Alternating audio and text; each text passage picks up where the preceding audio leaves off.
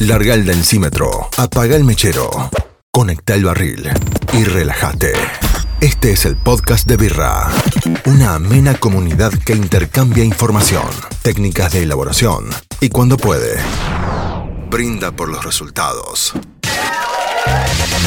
Saca ese nerd que hay en vos, que acá empieza el podcast de Birra. En la barra, dos curiosos, Marcos Regoni y Hernán Castellani. Bienvenidas, bienvenidos, ¿cómo va?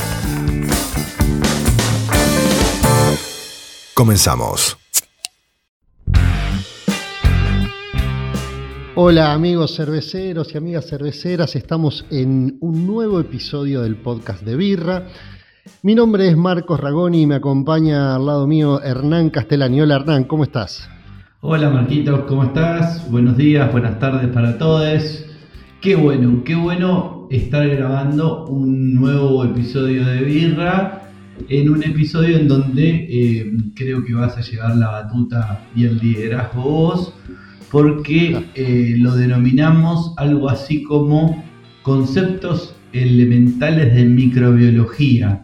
¿Me contás un poquito más de lo que vamos a hablar hoy? Bueno, la idea del episodio es un poquito hablar justamente de lo que serían las cosas más eh, elementales de microbiología. ¿Por qué?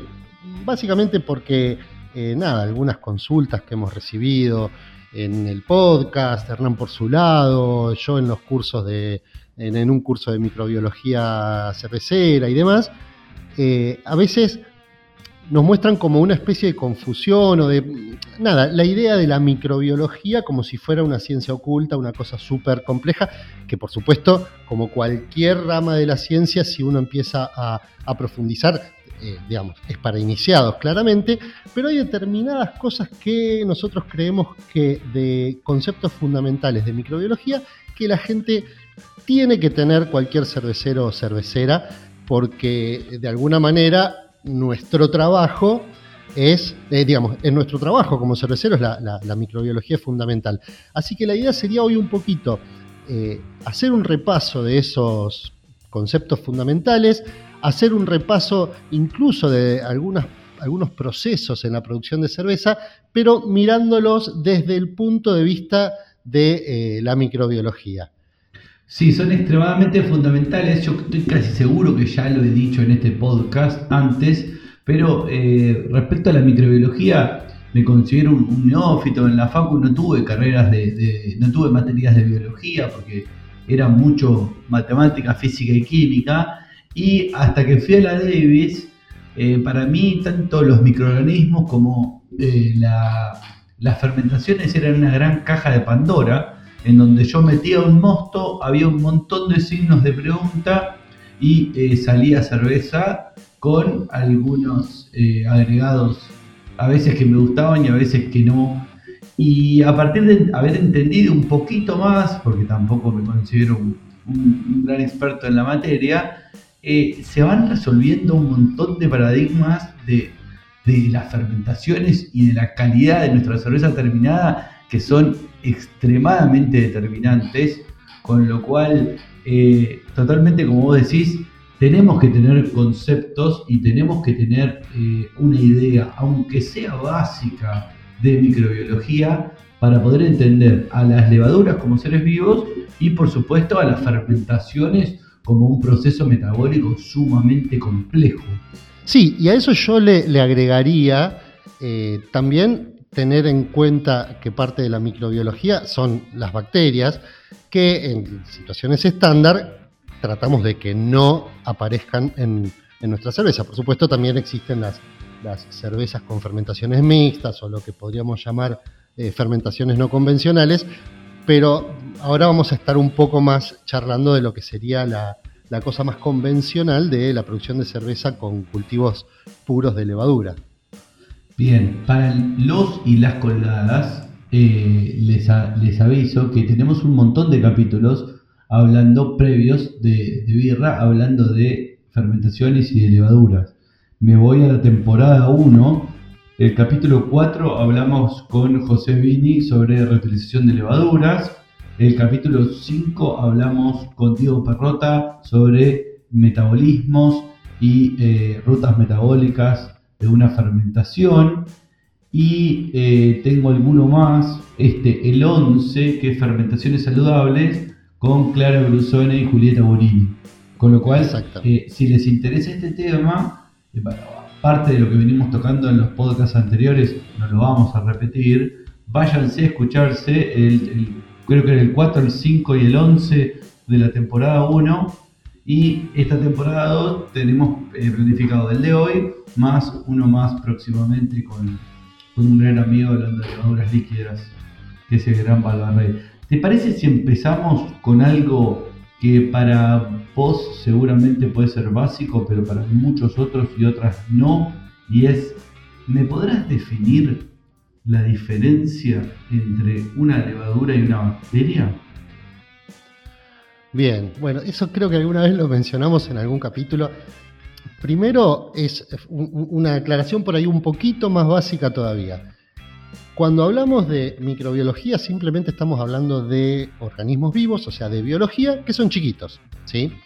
Eh, simplemente son organismos que no se pueden ver a simple vista, ¿sí? Y por eso lo, llamamos microbiología. Ahora, eh, en la realidad los organismos son células que tienen vida, que toman nutrientes del medio para crecer. Cuando hablamos de microorganismos, crecer significa multiplicarse y crecer un cultivo. No es como por ahí si hablamos de un animal o un ser humano que crece y toma nutrientes para crecer y pasar de ser un bebé a ser un niño y un adulto y demás, sino que en el caso de los microorganismos hablamos de esto. La, única diferencia con los animales de una levadura es que son más complejos los animales, hay muchas más células, digamos, una exageración de células que se diferencian, que cada célula tiene su función, forman tejidos y, etcétera, etcétera. Ahora, si hablamos sobre eh, las eh, diferencias entre lo que sería una bacteria y una levadura, son abismales son organismos totalmente diferentes. Lo único que podríamos decir que comparten en sí es que son micro los dos, pero tengamos en cuenta que si nosotros pensamos, hay algo que se llama el árbol filogenético, o sea que dice que hay un antecesor común a todas las especies vivas que andan dando vueltas. Millones, millones y millones de años en esa evolución. Ahora, de esa manera podemos ver evolutivamente qué organismo está más emparentado o es más parecido a otro. Bueno, las, eh, el, reino fungi, que sería el, de las bacterias, el de las, perdón, el de las levaduras, los hongos, está muchísimo más emparentado con el reino animal que con el reino de las bacterias. Es decir, las levaduras tienen muchas cosas metabólicamente hablando en común con los animales o con los seres humanos, que estamos dentro del reino animal, que con las bacterias. Por lo tanto, son totalmente distintas. ¿Eso en qué nos afecta a nosotros eh, a la hora de hacer cerveza? Bueno, es que van a utilizar distintos nutrientes, los medios ideales para crecer van a ser distintos. De esa manera vamos a, tener, la, digamos, de alguna manera nos aseguramos que las levaduras crecen en un mosto que nosotros hacemos para que ellas crezcan, es decir, nos ocupamos de que tenga los azúcares que puede utilizar para obtener energía, es decir, que pueda fermentar, nos ocupamos que no tenga eh, demasiado oxígeno disuelto una vez que ya arrancó, la temperatura, el pH, todas las condiciones que nosotros le damos a la levadura para que crezcan, son condiciones que en general son poco, poco amables para lo que serían las, bacterias. ¿sí? Por ahí, utilizando un poco de palabras un poco más eh, técnicas, las eh, bacterias son procariotas y las levaduras son eucariotas. Esto simplemente dice que las bacterias son evolutivamente muy previas a las levaduras. Son células mucho más simples, que no tienen compartimentalización, que no tienen un núcleo verdadero, sino que tienen su ADN ahí dentro de la célula. En cambio, las levaduras son organismos unicelulares que eh, están mucho más especializados. Tienen adentro organelas que se ocupan de cosas muy específicas. Tienen una membrana celular muy distinta a la que tienen las bacterias. En realidad son organismos completamente diferentes. Si Bien. no fuera así y si las bacterias pudieran o tuvieran la capacidad de compartir el nicho biológico, es decir, de fermentar lo mismo que las levaduras, sería prácticamente imposible hacer cerveza porque bacterias hay por todos lados. Ya tenemos algunas bacterias, muy poquitas, que pueden crecer y eso nos genera innumerables contaminaciones. Imagínense si todas las bacterias que hubiera dando vuelta pudieran sobrevivir al pH, al alcohol, a la falta de oxígeno, a los tipos de nutrientes y todas esas cosas que pueden sobrevivir y crecer. Sería las un bacterias. caos. Claro, sería un caos. Sería un caos. Y te complemento a tu hermosa definición eh, muy técnica, eh, te complemento con una diferencia fundamental. A fines cerveceros, nosotros, elaboradores de mosto que mandamos a fermentar, eh, las bacterias consumen azúcares y forman ácidos más CO2, cuando en realidad las levaduras forman nuestro gran, amado y querido y alabado etanol o alcoholes en general, depende. Y eso también es una diferencia fundamental entre los dos mundillos. Claro, exactamente. O sea, las, las bacterias que contaminan el mosto no producen eh, alcohol y, y- y CO2 como nosotros queremos, y las levaduras sí, se me dirá, pero solo alcohol y CO2. Bueno, justamente lo que, lo que hace que las levaduras sean levaduras de alguna manera eh, es que están catalogadas taxonómicamente por ser de un género y de una especie. ¿sí?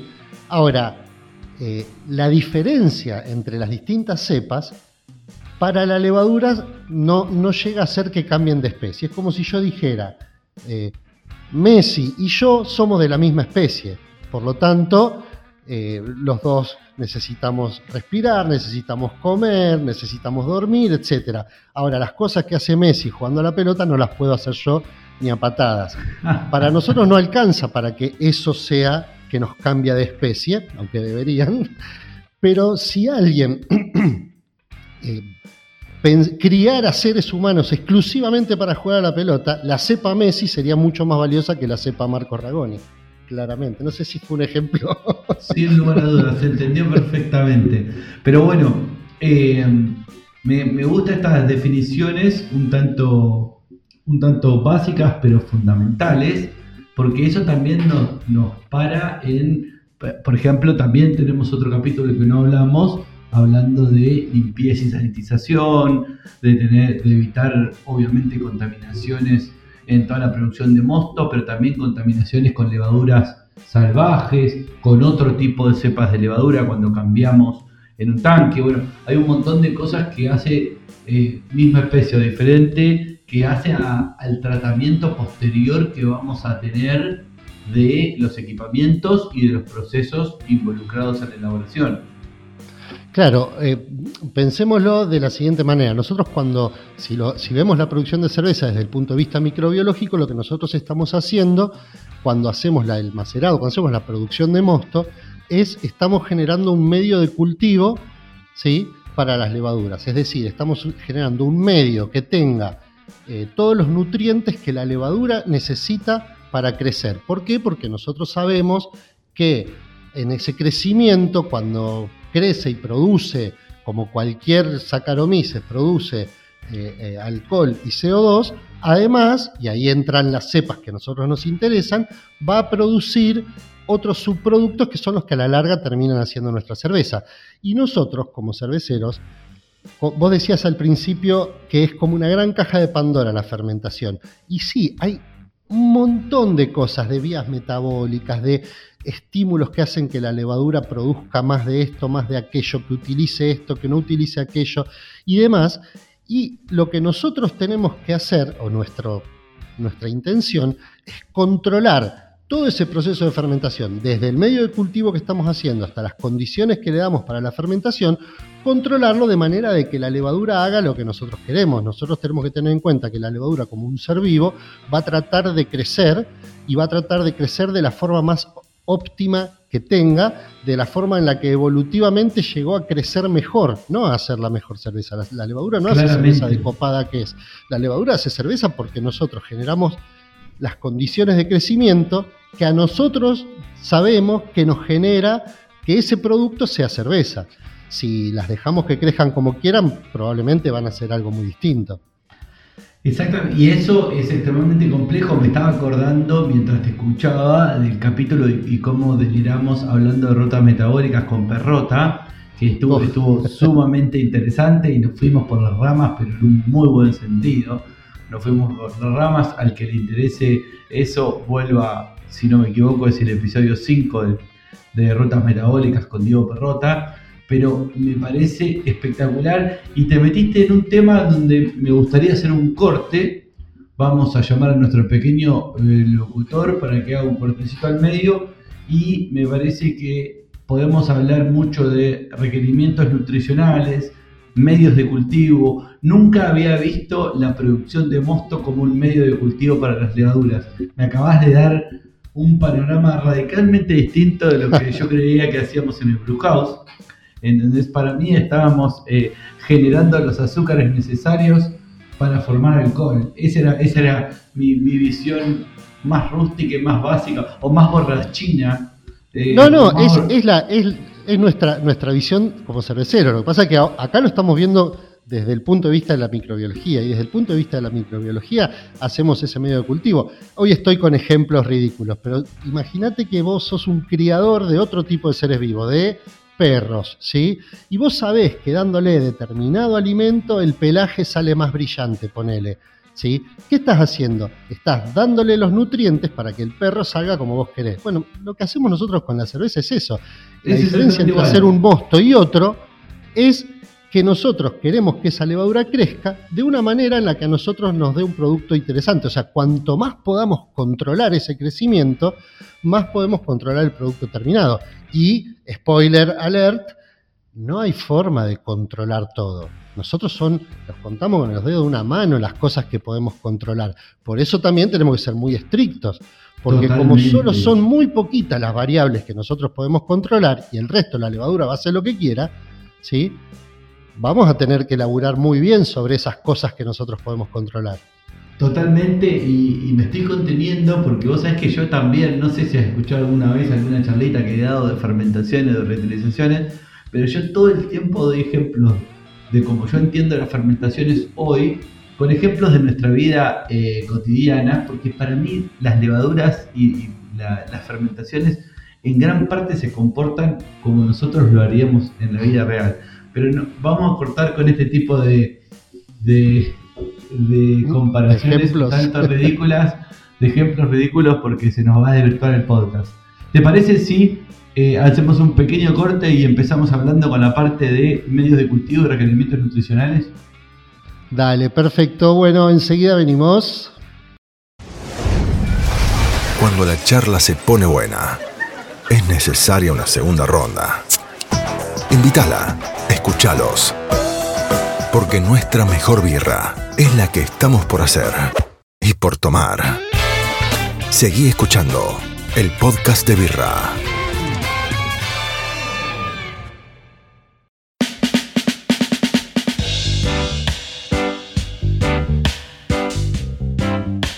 Bueno, y ya de vuelta después de este breve corte no auspiciado, Vamos a hablar, como le dijimos antes, de eh, los requerimientos nutricionales y los medios de cultivo.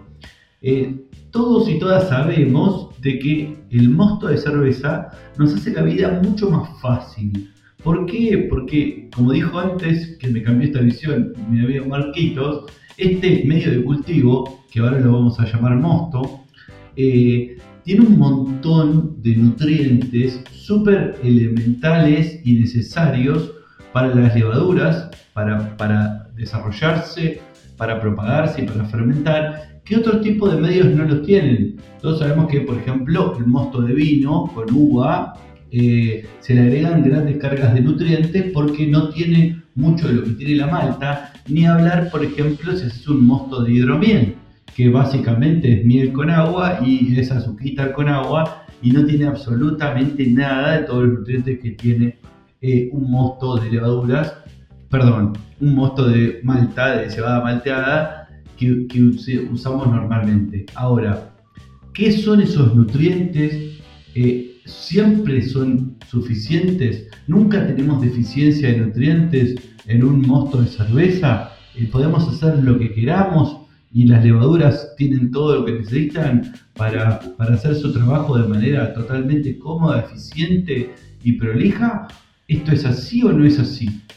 Entremos un poquito más en, en esto. Eh, sabemos que hay minerales, sabemos que por supuesto hay vitaminas, también eh, hay algunos, eh, también existe el fan. desarrollando un poquito más esta parte, Marquitos, así entramos en detalle en los requerimientos nutricionales de las levaduras y qué es lo que tiene nuestro mosto. Dale, en principio podríamos decir, eh, digamos, primero definamos lo que son los nutrientes. Los nutrientes son compuestos que la levadura no puede generar por sí misma, ¿sí?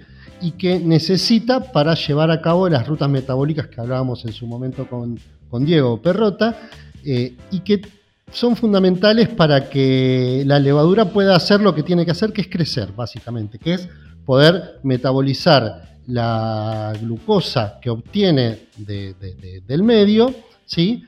Eh, y obtener energía. Todo lo que hace la levadura en ese sentido es para obtener energía. Entonces, lo que necesita son esos nutrientes. Bueno, bárbaro, ¿qué son nutrientes? Los nutrientes podemos decir son minerales, son vitaminas, eh, son aminoácidos, que es lo que llamamos el FAM, por, por decirlo en inglés, Free Amino Nitrogen, es decir, aminoácidos libres que andan dando vueltas por ahí, que la levadura, o sea, porque los aminoácidos, como ustedes saben, son los que forman las proteínas, ¿sí? la levadura no siempre, no puede generar todos los aminoácidos que necesita y hay algunos aminoácidos que son los que se llaman aminoácidos esenciales que la levadura los tiene que tomar ya formados del medio. Y para obtenerlos, ¿de dónde vienen? De las proteínas. Ahora, la levadura no siempre puede romper todas las proteínas que andan dando vueltas como para eh, obtener esos aminoácidos. Entonces, hay que dárselos. ¿Cómo se los damos nosotros? Bueno, en un mosto de una cerveza normal, de una un, mosto de una Pilsen de 1045. En general la levadura no va a tener problema, va a tener todo. ¿sí? Si es un cultivo nuevo, con más razón, porque probablemente su membrana esté a full y no, y, no tenga demasiados problemas para seguir creciendo. Si es un, cultivo que se está reutilizando, por ahí haya que agregarle alguno. El más importante, digamos, el que todos sabemos que hay que agregarle es el zinc, ¿sí? porque la malta no tiene el suficiente zinc como para que la levadura labure. Ahora, déjame, déjame interrumpirte con un comentario que creo bastante eh, eh, importante, porque es un debate que he tenido con un montón de gente hablando de este tema. Un mosto de 1045, todo Pilsen, tiene todos los nutrientes necesarios de lo que estamos hablando, vitaminas, minerales eh, y fan para una fermentación correcta, sí y solo sí le estás poniendo la tasa de inóculo correcta para esa cepa y esa temperatura. Por supuesto, eh, yo, lo, agrandaría eso. Sí y solo sí estoy manejando esas condiciones, esas variables que nosotros dijimos que son muy pocas las que podemos manejar. Una de esas variables es el inóculo. Claro, porque he escuchado mil veces que me dicen, no, pero no es necesario agregar eh, nutrientes en una cerveza de 5% de alcohol, 100% malta, y después cuando le pregunto cuánto inoculan, por ejemplo, le ponen un sobrecito de 11 gramos a 150 litros de mosto. Entonces, justamente, acá, entra acá entra muy en vigor el concepto de que la, levadura es un, eh, un organismo vivo. ¿sí? Y el organismo vivo no le da lo mismo estar en un medio con una determinada cantidad de nutrientes, ¿sí? Y no le da lo mismo tener que fermentar más allá de lo que puede, ¿sí? Estoy tratando de no meter el, ejemplo típico de no es lo mismo si somos dos personas para comernos 10 kilos de asado que si somos 10 personas. ¿sí? Obviamente la levadura... Ah, yo tengo algunos más vulgares, pero, eh, pero no los voy a decir en este podcast. No, no, no, vamos a mantenernos científico. no, pero lo que quiero decir es, ya todo el proceso de fermentación y todo lo que nosotros hacemos con la levadura, por más que seamos el mejor microbiólogo cervecero del universo, todo eso ya de por sí genera estrés en la levadura.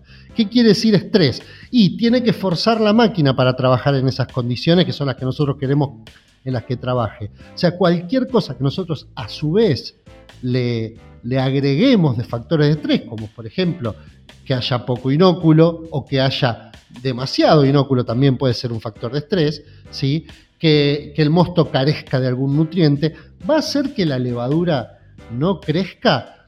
Si no es muy extremo, ¿sí? si yo no usé el sobrecito de 11 gramos para inocular 1500 litros, no, la fermentación va a ocurrir. Y entonces esa persona que te dice, no, yo no le agrego nutrientes, va a decir, pero mi, mi levadura fermenta y, y, me baja la densidad que yo quiero y la cerveza me sale bien. ¿sí? Ahí podríamos discutir qué significa la cerveza me sale bien, si podría salir mejor, porque yo creo que lo que un cervecero o cervecera tiene que buscar es eso. No que, te salga, que te salga, mejor. Yo tengo la teoría de que fermentar fermenta siempre. Eh, si vos haces 6.000 litros de mosto, te subís arriba del tanque y por la, por la conexión clamp le escupís un poquito de saliva, fermentar fermenta. Sí, sí, fermentar, básicamente se llama eso, depende qué sea lo que fermenta, nosotros podemos decir se pudre. Digamos, es claro, como yo te dijera, sí, si yo dejo un tomate acá en, el, en, la mesa de mi casa, ¿sí? a la larga eh, no se produjo una fermentación, nada, se pudrió. Cuando algo se claro. pudre es porque hay un microorganismo y, y se fermentar las bacterias, pero sin estar al extremo a contaminarlo, la, la saliva, que estaríamos haciendo una chicha o algo parecido, eh, sí. sin, sin estar al extremo. Pero si vos le pones, no sé, un paquete de 500 gramos a 10.000 litros de birra, que es una tasa de inóculo ridículamente baja, fermentar sí. también va a fermentar, claro. pero es lo que vos decís, ¿a qué costo? ¿A qué costo? En tiempos y a qué costo de estrés de esas rutas metabólicas que generan un montón de flavors. Porque seguramente fermentar va a fermentar. Es difícil, claro. eh, no creo que llegue a densidad final, entonces te va a quedar una birra subatenuada y es probable que forme un pico muy alto alcoholes superiores de ésteres frutados, también te pueden quedar trazas de diacetilo o acetaldehído. Entonces, un combo de eh, la sanidad o la, la, vitalidad de las levaduras que van a ir a, al fondo del tanque cuando terminen de fermentar va a ser pésima. Y, y un montón sí, sí. De, de consecuencias negativas más. Ahora, fermentar va a fermentar siempre, casi te diría, hagas lo que hagas. Claro, y yo a riesgo de, ponerme repetitivo, digo, bueno, dijimos que nosotros como cerveceros tratamos de generar un medio de cultivo para una levadura, para que esa levadura vaya y fermente, y lo que vos mencionabas como una caja de Pandora, que es la fermentación, o sea, un montón de cosas que pasan ahí adentro, totalmente inmanejables por nosotros. Nosotros lo único que podemos hacer es manejar algunos de esos factores, algunas de esas variables que van a modificar la forma en la que esa levadura crezca. Bueno, muchas de esas variables, la gran mayoría, no las podemos modificar. Lo que nosotros podemos mm, controlar como variables es hasta cierto punto la composición del mosto, podemos controlar la temperatura, podemos controlar el inóculo. Cualquiera de esas cosas que nosotros modifiquemos no van a hacer que la levadura no crezca. La levadura va a crecer porque la levadura crece, eh, si vos sacás un mosto, y lo dejas en el patio de tu casa, probablemente sea contaminado por levaduras incluso antes que por bacterias. ¿sí? Entonces, la levadura va a crecer. Ahora, el problema es que nosotros queríamos controlar ese proceso de fermentación todo lo que podamos para que lo que, lo que quede después de que creció la levadura sea cerveza y sea la cerveza que nosotros queríamos hacer. Entonces, sí, si yo le pongo un sobrecito de 11 gramos a 150 litros, a la larga va a crecer, ¿sí? Y hasta te puede gustar la cerveza. Ahora, ¿era eso lo que vos querías hacer? Porque siempre decimos, el que sabe hacer cerveza no es aquel el que le sale bien la cerveza, sino aquel que le sale la cerveza que quiso hacer. Es así. Eh, reencaminando un poquito, pero sí. hablando de eh, los requerimientos nutricionales y un mosto, eh, eh, todos sabemos que hay algunas excepciones en donde cervezas de alta densidad, en donde la levadura tiene mucho, de alguna forma, déjame decirlo mal, trabajo por hacer eh, a la hora de tener un mosto muy rico en azúcares y todos sabemos que se vuelve más compleja la fermentación a medida que avanza una fermentación alcohólica, el mismo alcohol eh, que genera las levaduras de alguna forma los va intoxicando. Entonces, hay hay algunos mostos, vamos a decir los medios de cultivo, eh, hay algunos medios de cultivo que tienen naturalmente ya desde el proceso de cocción todos los requerimientos básicos para, una para que la fermentación se desarrolle en un ambiente saludable y hay otros medios de cultivo, doble flecha, mostos, que requieren pequeñas adiciones o complementos o suplementos, corregime si lo digo mal, de nutrientes. ¿Cuáles serían y cómo? Mira, eh, en principio como una aclaración, lo que decíamos antes, eh, ya la fermentación de por sí es estresante para la levadura, ya la estamos haciendo trabajar en un ambiente que no es el, ideal para su crecimiento, ¿sí? es el ideal para nosotros, pero no para la levadura. A medida que nosotros complejizamos ese mosto, ya sea porque le subimos mucho la, densidad y tenemos mostos muy, con mucha concentración de azúcares, o porque le pusimos algún adjunto, porque le agregamos algo que modifica ese medio de cultivo, todo eso hace que la levadura aumente su estrés. ¿sí? Lo que nosotros podemos tratar de hacer es mantener a la levadura de alguna manera eh, un poco más eh, saludable y más fuerte para que se banque ese estrés extra. ¿sí? Y entonces se me dirá, ¿y qué le tengo que poner en cada caso? Bueno, pensémoslo en cada caso, qué es lo que le puede ir faltando a la levadura, qué es lo que puede ir necesitando la levadura, pero así a grandes rasgos probablemente le tengamos que agregar algún tipo de fan, es decir, aminoácidos que la levadura no puede producir por sí misma, agregarle porque digamos, también si estamos hablando de un mosto de alta densidad, estamos hablando de que el crecimiento va a ser mayor porque la cantidad, digamos, de, de, alimento que tiene la levadura es mayor y va a querer comérselo todo, entonces va a necesitar eh, más cantidad de aminoácidos para generar esa biomasa, es decir, esa cantidad de individuos levadurésticos que eh, va a poder generar con todos, los, con todos los azúcares que tiene en ese mosto de alta densidad. Entonces, por ahí va a necesitar FAM, por ahí va a necesitar obviamente algo más de zinc, ¿sí? y por ahí puede necesitar algunos minerales. Tengamos en cuenta que la mayoría de los minerales eh, como por ejemplo el calcio, el magnesio, algunos que hay en trazas que eso ya ni se los agregamos porque es tan poquito lo que necesita que con que la malta lo tenga un poquitito le alcanza, como el manganeso y algunos que otros así. Todos esos eh, nutrientes que va a necesitar la levadura eh, están, nosotros los pensamos, están en una determinada concentración, que en el caso de los micronutrientes son partes por billón. ¿sí? Entonces, ese, esos eh, nutrientes que lo pensamos en una concentración, si nosotros en el mismo volumen de cerveza estamos poniendo muchísimos más azúcares, es decir, la levadura va a tener muchísimo más para comer y ya la concentración por ahí debería ser un poco más alta. Entonces se le puede agregar.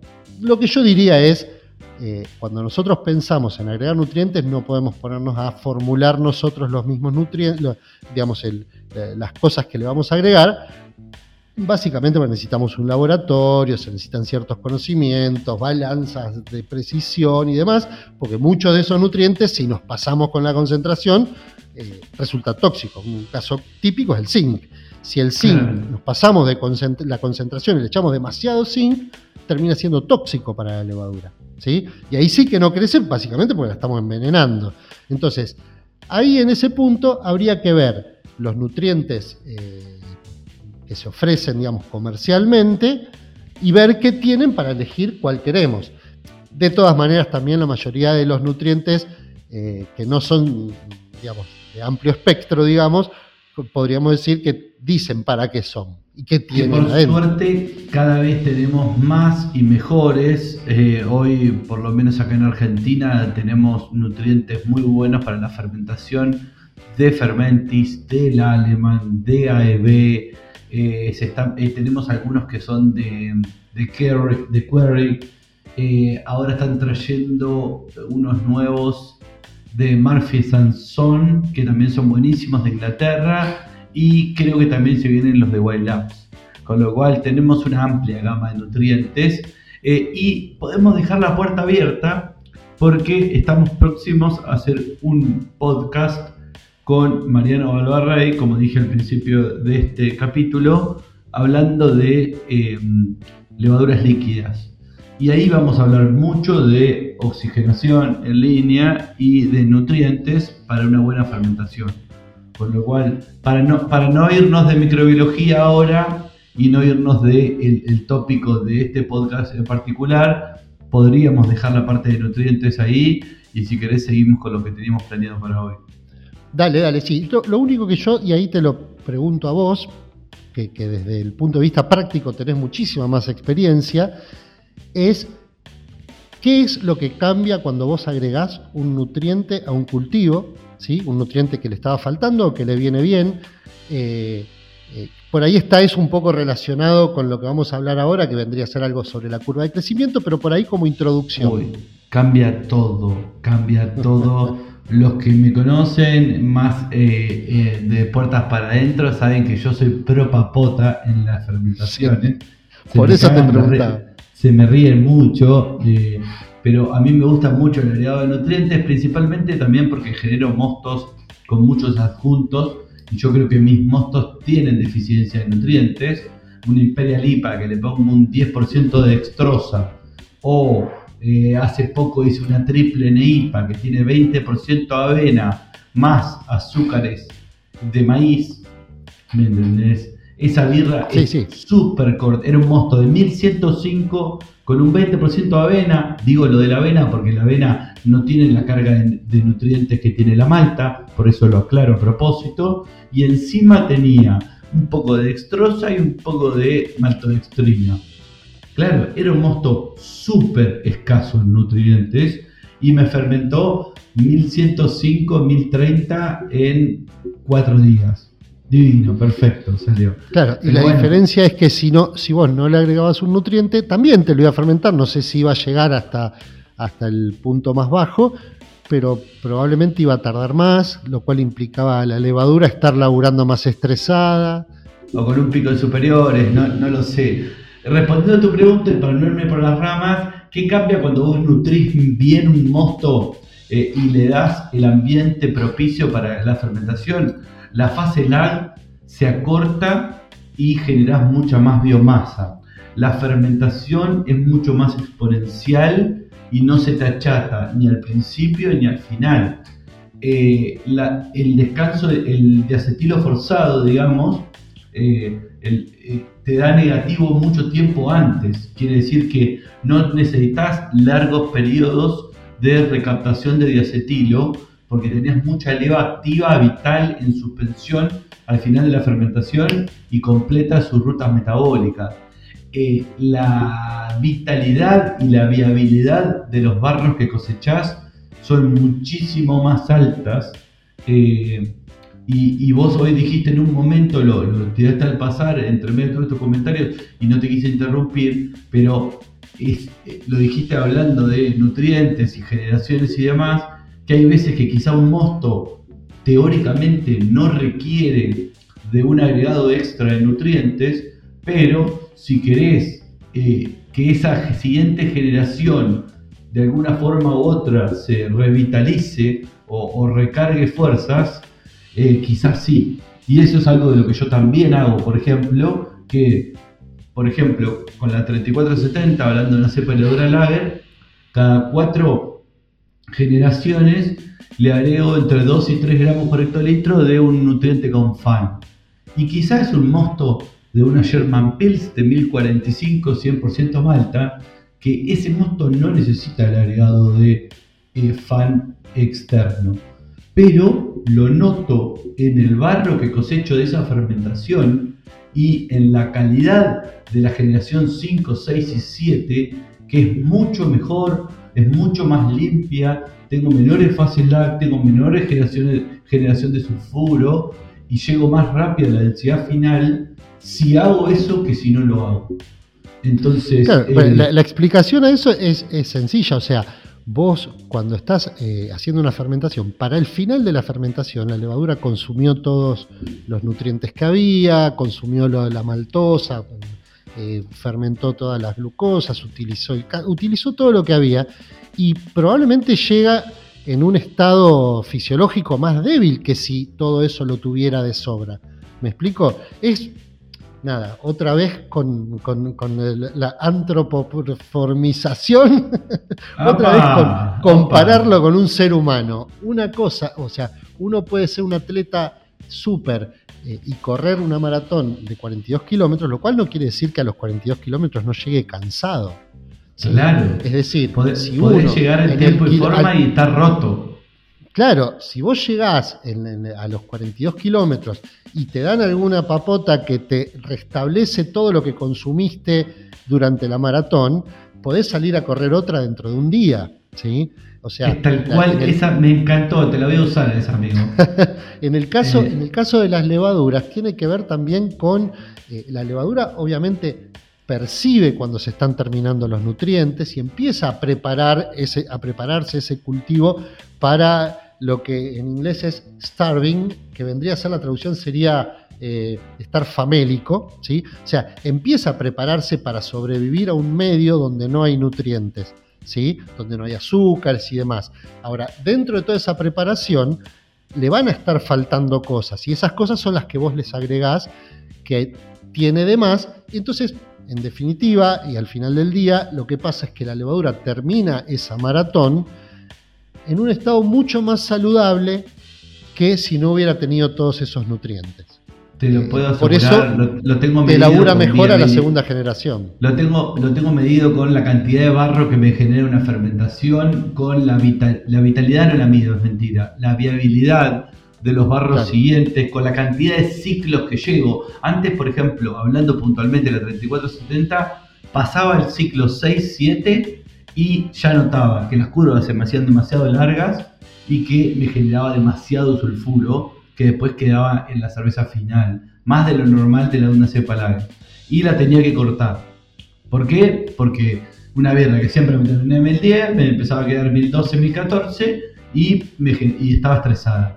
Bueno, hoy estoy usando 3470 con el ciclo 32 y anda Claro. divina.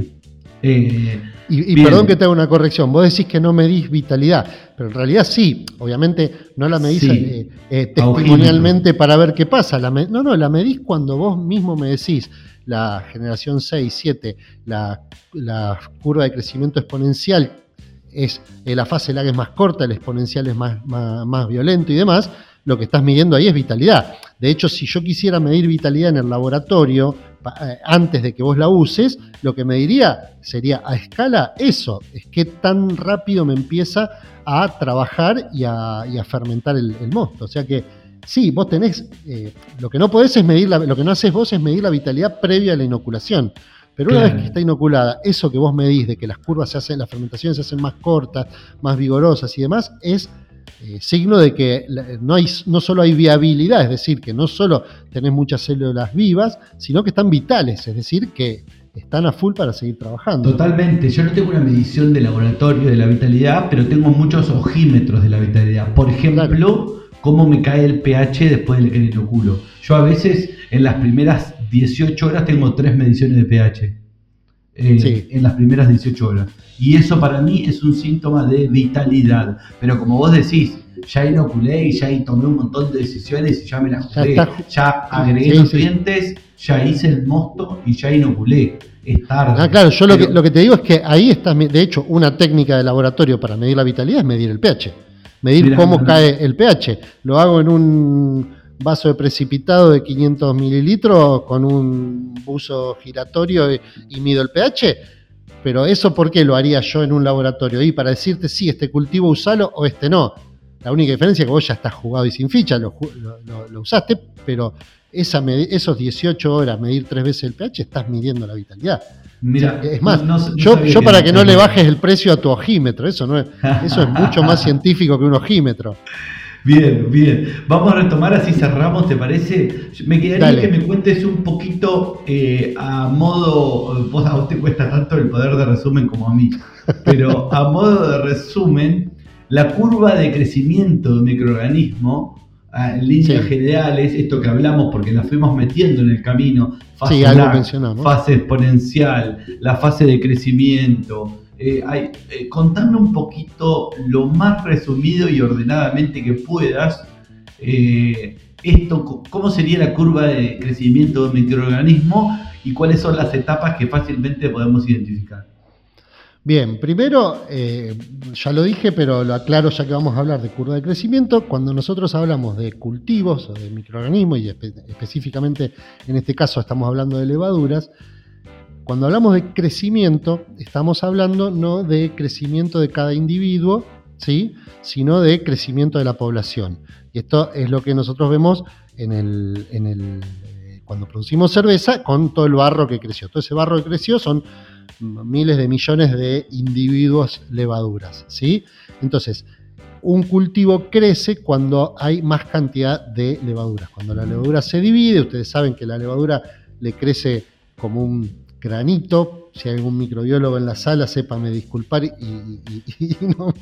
no, me, insulten. Le crece como un granito y de ese granito, que es un brote, eh, sale la levadura hija. ¿sí? O sea, entonces, cuando uno mide la cantidad de biomasa, o sea, la cantidad de individuos que hay en un cultivo, siempre se ve en un cultivo sano que crece bien una curva característica en general para el crecimiento de, poblacional de cualquier no, no, sé, no me animo a decir cualquier organismo, pero sí me animo a decir de cualquier microorganismo.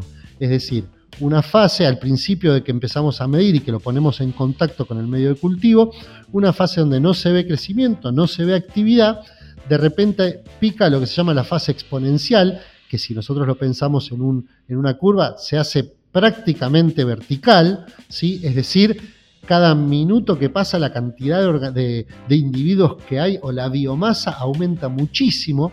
¿sí? Ustedes tengan en cuenta que si lo, si lo simplificamos a tope de una levadura, tenemos dos, de esas dos tenemos cuatro, de las cuatro tenemos ocho, 16, 32, 64 y así. Entonces, en el término de horas, podríamos decir, en el caso de, la producción de cerveza, en el término de un par de días, no debería tomar mucho más eh, de, terminar de, consumir todos los nutrientes, hay una fase exponencial, es decir, crece muchísimo. Eso nosotros en el fermentador, ¿qué es lo que vemos? Nada, cualquiera que hizo cerveza lo ve, burbujeo tremendo de la trampa de aire, eh, formación de espuma, cosas que suben y bajan, toda esa cosa, todo ese lío que está pasando, ese vigor que vemos en el fermentador, son las levaduras creciendo a lo pavote. En algún momento cuando las condiciones de ese medio de cultivo son las, que, las adecuadas para esa etapa, empieza a crecer. ¿Cuáles son las condiciones? No hay más nutrientes, eh, empezó a crecer mucho la cantidad de alcohol. Por supuesto, oxígeno no debería haber en, ninguno, en ningún momento, excepto en esa fase lag, que nosotros inoculamos oxígeno y la levadura lo consume muy rápidamente, llega un momento que se llama la fase estacionaria. En esa fase estacionaria la levadura ya dejó de fermentar, sabe de alguna manera que no hay eh, más nutrientes, deja de crecer y lo que vemos es que la biomasa se estabiliza. ¿sí?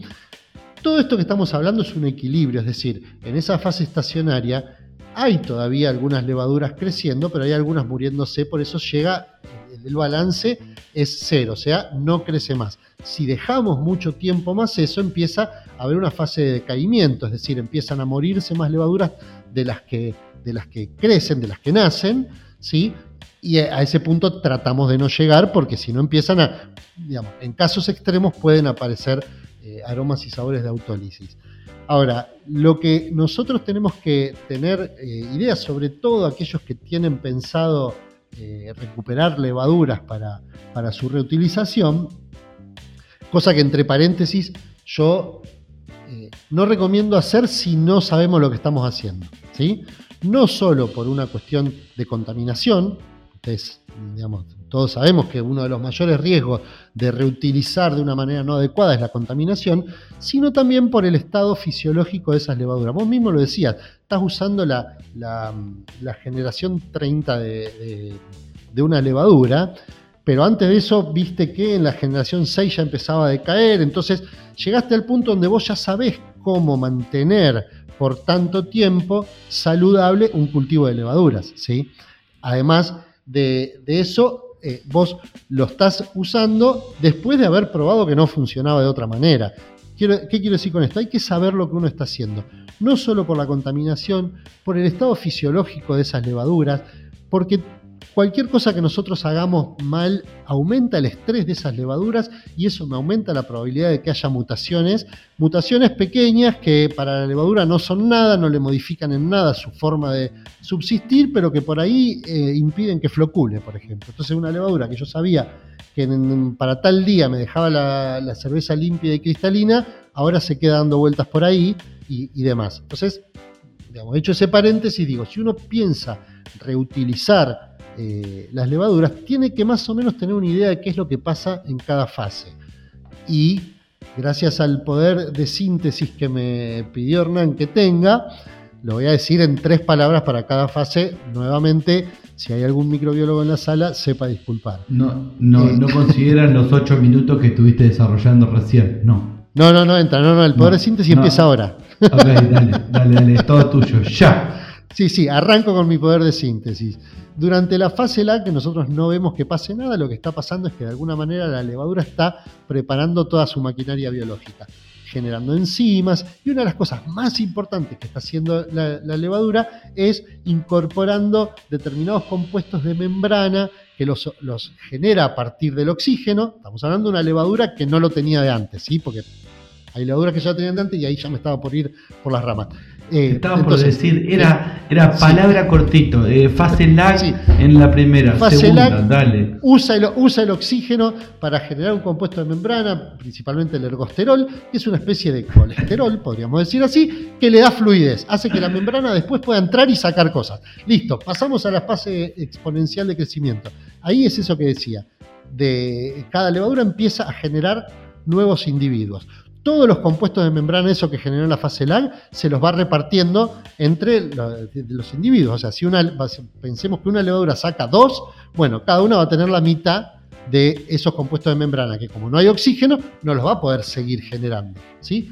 Y en la fase de estacionaria, la levadura ya almacenó nutrientes de alguna manera cuando vio que ya se había terminado lo que iba a comer, lo almacena en forma de glucógeno, ¿sí? que vendría a ser como el, almidón que utilizan los animales o las células eucariotas, eh, almacenó toda esa glucosa ahí y ya se está preparando para eh, quedarse sin nutrientes. Ahora, y acá, por ejemplo, ¿qué le pasa a la levadura en esa fase estacionaria? No va a tener ergosterol porque para eso necesita oxígeno y ya no hay oxígeno desde la fermentación. O sea, todo, el ergosterol que tenían las membranas de las células de la fase lag, que generó en la fase lag, está ahora diluido entre la cantidad de células que se generó durante el crecimiento exponencial. ¿sí? Y entonces ahí tenés un ejemplo de cómo una levadura que fermentó perfecto llegó al final pero no está lista para ir a fermentar otro mosto. Necesita un nutriente, que en este caso es el oxígeno, que se lo podemos dar al inicio de esa fermentación. Pero hay otros nutrientes que se los podemos haber aportado como nutrientes y se fue mi mayor esfuerzo para hacer síntesis Bien, de lo que había que decir. No te salió, pero estuvo muy interesante. Eh, no fue un resumen como tal, pero estuvo este, muy, muy interesante y súper valioso. Voy a, voy a redondear este capítulo y cerramos. Primero, tienen a los y las que les interesa este tema, tienen varios podcasts anteriores de la temporada 1, esto es para los que nos escuchan hace menos tiempo, que hablamos sobre este tema. Hay uno de reutilización de levaduras, hay uno de, eh, de rutas metabólicas, hay uno de fermentaciones saludables y hay uno de limpieza y sanitización que también aplica para todo esto. Segundo, podcast posteriores. Estamos preparando uno sobre levaduras líquidas, muy interesante, que se va a complementar mucho con este capítulo. Eh, así que estén atentos eh, porque se viene. Y, eh, a, eso, a eso le sumaría que tenemos medio en gateras, que por ahí todavía no, lo, no, no tenemos fecha, pero vamos a armar algunos sobre cuestiones más prácticas de, de, microbiología que tienen que ver con microscopía, con recuento de levaduras y cosas por el estilo. Ese era mi tercer eh, punto, que de, este podcast todo termina en que nos falta uno hablando de microscopía, porque lo, lo tocamos muy de cerca, pero para todo el análisis, el conteo de las levaduras y, y un montón de cosas más, la microscopía es fundamental. Con lo cual, además del de eh, levaduras líquidas que se viene próximamente, también te voy a comprometer a vivo en este preciso momento a que hagamos un podcast en donde vos nos resumas durante 55 minutos algunos conceptos fundamentales de microscopía. ¿Te parece? Sí, yo eh, me, explayaría más diciendo algunos recuentos fundamentales de eh, laboratorio de microbiología, porque por ahí hay algunas cosas que se pueden hacer sin microscopio eh, que también son muy válidas, digo, para los cerveceros y cerveceras de más bajo presupuesto. Perfecto. Marquitos, gracias por tanto. A los y las que nos están escuchando, un saludo grande y nos vemos en el próximo podcast de Birra. Perfecto. Bueno, gracias Hernán. Saludos a todos y todas. Perdón por la poca síntesis, pero se hace lo que se puede. Nos vemos. Chao, chao. Sobre cerveza, nos gusta estudiar, practicar y por supuesto, tomarla. Llegamos al final de un nuevo capítulo. Esto fue todo. Por ahora. Nos reencontramos en el próximo episodio del podcast de Birra.